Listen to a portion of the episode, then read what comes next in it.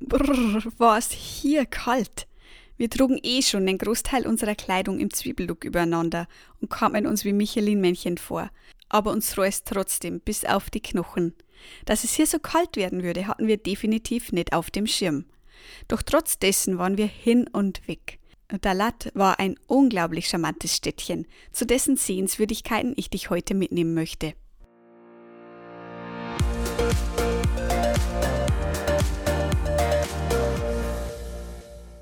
Hey, ich bin Melanie und Gründerin von Rucksack rauf und weg, deiner zuverlässigen Quelle für tolle Reiseprodukte und nützliche Reisetipps. In meinem Podcast Rucksackgeschichten nehme ich dich mit in alltägliche, lustige und herausfordernde Erlebnisse, die mir bisher auf meinen Reisen so passiert sind. Warum? Um dir zu zeigen, dass es auch beim Reisen Hochs und Tiefs gibt und es genau diese Erlebnisse sind, die sie einzigartig und unvergesslich machen. Also komm mit mir mit und lass dich von mir in fremde Länder und Kulturen entführen. Bist du dabei? Dann Rucksack rauf und weg. Nachdem wir das Ganze mit der Wohnung endlich erledigt hatten und aus unserem kalten Kellergewölbe in ein schickes Hostel umgezogen waren, wenn du die Story noch nicht kennst, hör unbedingt nochmal in diese verrückte Geschichte aus Folge 9 rein, konnte es für uns so richtig mit dem Genießen, dem Sightseeing und natürlich auch dem Arbeiten losgehen. Der Latt liegt, wie schon mal erwähnt, auf ca. 1500 Metern Höhe und hat daher eigentlich fast das ganze Jahr über angenehme Temperaturen. Dennoch kann das Thermometer ab April bis ca. Mitte des Jahres auch auf gute 30 Grad klettern. Im Februar hatten wir tagsüber so um die 25 bis 27 Grad. Aber durch den Wind kommt einen das frühlingshaft frisch vor. Doch die Sonneneinstrahlung sollte man dabei definitiv nicht unterschätzen. Ich weiß, wovon ich rede, denn mehr als einmal hatten wir den UV-Index unterschätzt und wurden mit roten Nasen oder Armen ermahnt. Der Latt hat direkt im Kern eher weniger zu bieten. Dafür findet man in der Umgebung zahlreiche Spots und Sehenswürdigkeiten, von denen wir uns einige angeschaut hatten. Mit dem Roller ging es an einem der Wochenenden ins Umland. Unser erster Stopp dabei war die Dalat Seilbahn, die zu einem buddhistischen Tempel führt. Und alleine schon der Blick, der sich von der Aussichtsplattform da oben bei der Seilbahn vor uns ausgebreitet hatte, war atemberaubend schön. Von dort hatte man den unglaublichen Blick über Dalat selbst, sowie auch ins umliegende Hochland. Ein richtiger Augenschmaus, das sage ich dir. Und wie wunderbar die Natur doch ist. Aber je höher es wurde, umso kälter wurde es auch. Daher waren wir mehr als froh, unsere Jacken dabei zu haben. Am Blog findest du übrigens auch noch eine umfangreiche Packliste für Vietnam, zu der ich dir gerne den Link in der Beschreibung einfüge. Eine einfache Fahrt mit der Seilbahn kostete damals, 2016, übrigens knapp ähm, 50.000 Dong. Ein Two-Way-Ticket kostete 70.000 Dong, das sind knapp 2 bis 3 Euro. An und für sich hatten wir keine großen Vorstellungen von der Seilbahn. Dass sich dieser Ausflug aber so in unser Gedächtnis einbrennen würde, hätten wir auch nicht gedacht.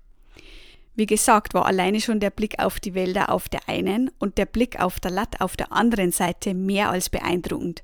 Selbst Florian war vom Ausblick mehr als gefesselt, so dass das kleine Stimmchen der Höhenangst fast gar nicht zu hören war. Oben beim Tempel angekommen findet man sich in der wunderschönen Gartenanlage wieder, in der man Hecken, die in Drachenform gebracht wurden, kleinen Tempeln und einer Unmenge an Bonsais vorbeikommt.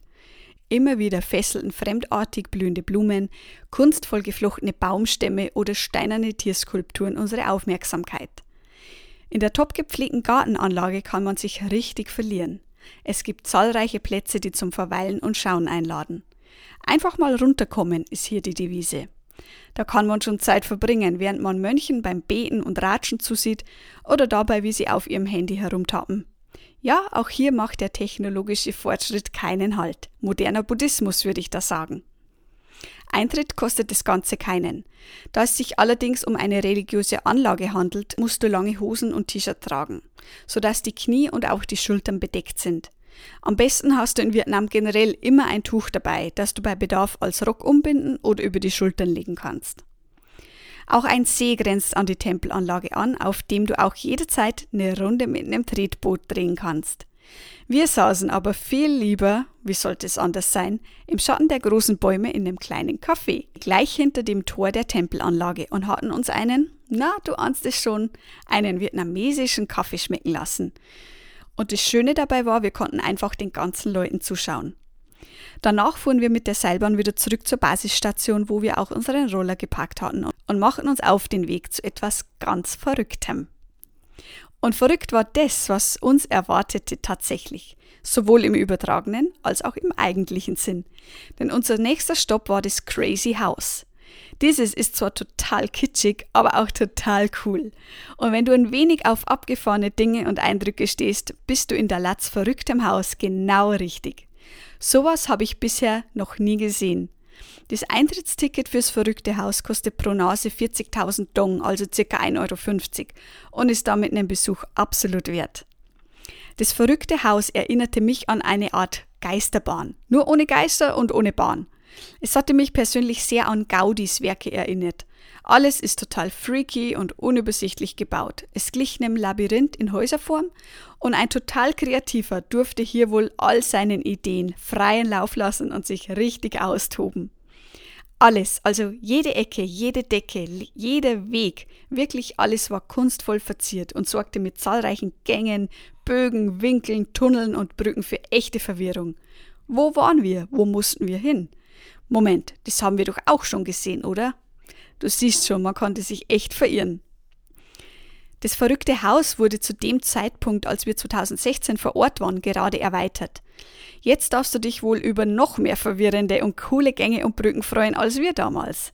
Da kommt echtes Kind in einem durch und man will gar nicht mehr aufhören mit Verstecken und Toben und Staunen. Nachdem wir glaubten, dann jede Ecke und jedes Zimmer und jedes Dach gesehen zu haben, machen wir uns wieder auf den Weg. Eine Sehenswürdigkeit stand für diesen Tag noch an aber nicht ohne vorher noch wo eine leckere Nudelsuppe gegessen zu haben.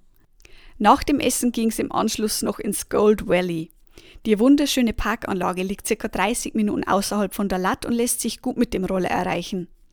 Bevor man den Park überhaupt erreicht, geht's allerdings noch durch ein Tor durch, an dem man dann die Eintrittsgebühr in Höhe von 40.000 Dong pro Nase, also ca. 1,50 Euro bezahlt. Dann fährt man nochmal ein Stückchen weiter durch eine schöne Allee und dann kann es auch schon zu Fuß losgehen. Wenn dich Blumen und Natur interessieren, bist du hier genau richtig, denn beim Gold Valley handelt es sich um eine weitläufige Parkanlage, die direkt an den See angrenzt. Kleine Brücken, Sitzgelegenheiten im Schatten und ein kleines Café warten auf dich. Außerdem gibt es im ganzen Park immer wieder Themenfelder, wie zum Beispiel den Bonsai-Garten. Und da wir beide immer wieder nur staunen können, wie kunstvoll man so einen Bonsai herrichten kann, verbrachten wir dort auch entsprechend lange Zeit. Der Park scheint dadurch auch eine sehr beliebte Location für Fotoshootings zu sein, denn uns sind gleich zwei Hochzeitspaare untergekommen. Ganz ehrlich, da lassen sich zahlreiche tolle Fotos schießen. Das Gold Valley war für uns ein absoluter traumhafter Ausflug, da wir beide totale Naturliebhaber sind. Wenn es auch dich mal dorthin zieht, dann nimm dir wirklich Zeit dafür. Genieße einen Kaffee in dem kleinen Restaurant und lausche mal wieder den Vögeln, die man in der Stadt viel zu selten hört. Es wären zwar auch noch ein paar Wasserfälle in der Umgebung gewesen, aber die haben wir einfach ausgelassen. Werden ja sicherlich nicht die letzten Wasserfälle gewesen sein, die wir sehen. Mit was wir allerdings zu kämpfen hatten, war die Kälte. Während es tagsüber wirklich angenehm warm und sonnig war, wurde es dafür nachts umso kälter. Sobald die Sonne weg war, sanken die Temperaturen von 25 bis 27 Grad dramatisch auf nur noch rund 10 bis 15 Grad. Und da in der Lat komischerweise auch alle Geschäfte, Restaurants und Cafés immer irgendwie offen sind, kann man sich auch darin nicht wirklich aufwärmen. Warme Kleidung solltest du daher im Februar, März unbedingt dabei haben. Ich weiß zum Beispiel noch, als wir an einem Abend mit dem Roller heimfuhren. Wir hatten eh schon unsere Softshelljacken an uns und unsere restliche Kleidung in Schichten getragen. Aber es war für uns trotzdem einfach viel zu kalt. Ohne Handschuhe Roller fahren, der Fahrtwind, brrr. Uns hatte es gefühlt fast am Roller festgefroren. Böse Zungen behaupteten dann, wir würden nichts mehr aushalten, weil wir die ganze Zeit nur in tropischen Ländern rumtingeln würden. Aber es war wirklich kalt. Vielleicht hatten sie gar nicht so unrecht, dass wir etwas sensibler geworden waren. Was mir persönlich in oder an der City von der Lat noch super gefallen hatte, waren die ganzen kleinen Straßenstände mit Essen. Diese haben mir in Moigny sehr gefehlt, denn man kann sich einfach mal schnell was zu essen holen, ohne dass man in ein Restaurant gehen muss. Das hat schon seine Vorteile. Hier ein leckeres Banh Mi, dort eine leckere Suppe. Ein Traum, vor allem für mich als Leckermäulchen. Außerdem hat der Latte eine Vielzahl an coolen, kleinen, gemütlichen, chilligen Kaffees. Und da wir ja den vietnamesischen Kaffee so sehr lieben und seit Moinet auch noch totale Matcha Latte Fans sind, verbrauchen wir viel Zeit in den Kaffees. Was bezüglich unserer Arbeit auch ganz praktisch war, denn wie ich dir in Folge 8 schon erzählt habe, arbeiteten wir in Vietnam hauptsächlich aus Cafés. Hör dort am besten noch rein, wenn du mehr rund um das Reisen und Arbeiten als digitaler Nomade in Vietnam erfahren möchtest. In der Lat waren wir große Fans vom Windmills Café. Von dort gibt's in der City gleich drei Stück, wobei uns das kleine direkt in der Stadt sowie das etwas größere abseits der Hauptstraße am besten gefallen hatte. Hier gab's definitiv den besten Matcha, den wir bislang hatten. Mm, da möchte ich mich jetzt am liebsten hinbeamen können. Also, wenn du mal dort bist, unbedingt dort reinschauen und probieren. Und so, jetzt habe ich es wirklich geschafft, denn diese Folge geht nun mit dem innigen Wunsch nach einem Matcha Latte aus der Latte für mich zu Ende. Da muss ich mir jetzt wohl was einfallen lassen, was dem nahe kommt. Alle genannten Sehenswürdigkeiten liste ich dir gerne noch in der Folgenbeschreibung mit auf. Dann hast du alles übersichtlich beisammen, wenn du recherchieren willst und es auch für dich mal ins Hochland Vietnam geht. In der nächsten Folge Rucksackgeschichten sind wir schon in Da Nang, einer Stadt am Meer. Dort waren wir insgesamt zwei Wochen in dem Homestay und fanden uns das erste Mal seit unserer Reise gefühlt mitten im Nirgendwo wieder. Wir hatten ein Problem. Und wir brauchten dringend Hilfe.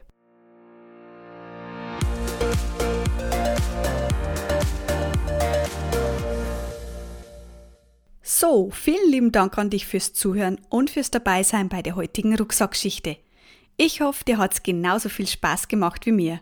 Wenn ja, dann lass mir gerne eine liebe Bewertung da oder melde dich zum Rucksack rauf und weg Reisetelegramm an. Circa einmal monatlich flattern so nicht nur persönliche Empfehlungen, sondern auch aktuelle Einblicke in meinen Reisealltag in dein E-Mail-Postfach. Und wenn du auf der Suche nach klar strukturierten und übersichtlich aufbereiteten Produktempfehlungen und Reisetipps bist, dann klick dich mal rein auf www.rruw.de. Dort kannst du mir übrigens auch deine speziellen Fragen rund ums Reisen stellen, gerne als Kommentar oder per Mail. Ich freue mich schon, von dir zu hören. Alle relevanten Links und Infos findest du übrigens wie immer in der Beschreibung dieser Folge.